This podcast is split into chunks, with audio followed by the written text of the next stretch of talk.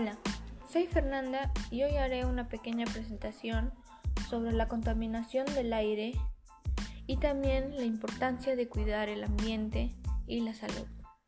Bueno, la contaminación del aire es una mezcla de partículas sólidas y gases en el aire. Las emisiones de los automóviles, los compuestos químicos de las fábricas, el polvo, el polen y las esporas de homo pueden estar suspendidas como partículas. El ozono, un gas, es un componente fundamental de la contaminación del aire en las ciudades. Cuando el ozono forma la contaminación del aire, también se denomina smog. Algunos contaminantes del aire son tóxicos. Su inhalación puede aumentar la posibilidad de tener problemas de salud. Las personas con enfermedades del corazón o del pulmón, los adultos de más edad y los niños tienen mayor riesgo de tener problemas por la contaminación del aire. Bueno, ahora que ya sabes más del tema, también hay tipos de contaminación del aire. Y estos son dióxido de carbono, monóxido de carbono, metano, ozono, óxido nítrico y dióxido de nitrógeno. Y ahora te daré algunas recomendaciones para cuidar o reducir la contaminación del aire. Número 1. Utiliza el transporte público. Número 2. Compra productos locales. 3. Consume productos ecológicos. 4. Recicla. 5. Reduce el consumo de plásticos. 6. Disminuye el uso de agua y de la energía eléctrica.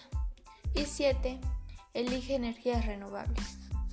Bueno, espero que esta información te haya ayudado a saber más de la contaminación del aire y cómo podemos hacer para cuidarla o reducirla. Y que sepas que el aire es muy importante para todo ser vivo en el planeta. Bueno, hablando del tema de la contaminación del aire, el ambiente también es algo muy importante y te diré el por qué. El ambiente es un entorno biótico y abiótico de un organismo o población y en consecuencia incluye los factores que influyen en su supervivencia, desarrollo y evolución. El entorno biofísico puede variar en escala, desde microscópica a global. También se puede subdividir según sus atributos.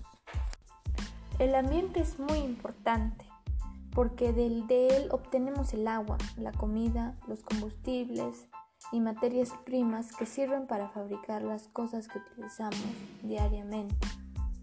Al abusar o hacer mal uso de los recursos naturales que se obtiene del medio ambiente, lo ponemos en peligro y lo agotamos. Y por eso te daré algunos consejos y acciones para cuidar el medio ambiente. Número 1. Separa la basura. 2. Usa productos que puedan reutilizarse. 3. Apaga las luces. 4. Consume frutas y verduras ecológicas. 5. Evita dejar los aparatos enchufados. 6. Cierra los grifos correctamente. 7. Utiliza el termóstato. Y 8. Muévete en transporte público. Bueno, no sé si te diste cuenta, pero el ambiente es muy importante y hay que cuidarlo. Ahora pasaremos a la salud.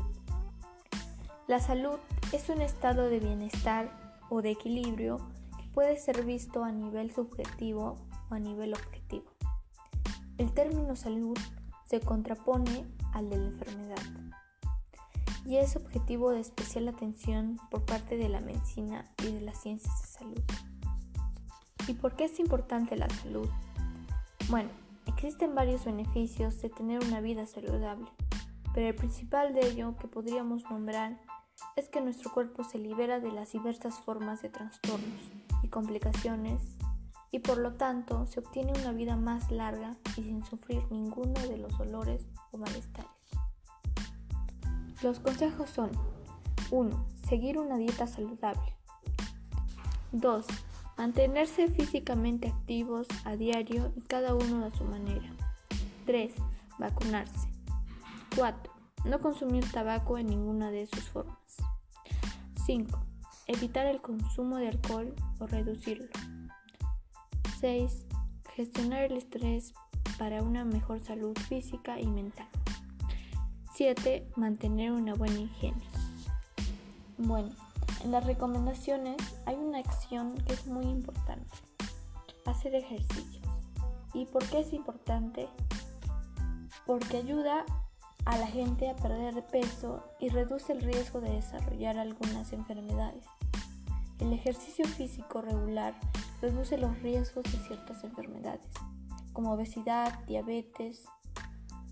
El ejercicio físico puede ayudar a mantener el cuerpo en un peso saludable.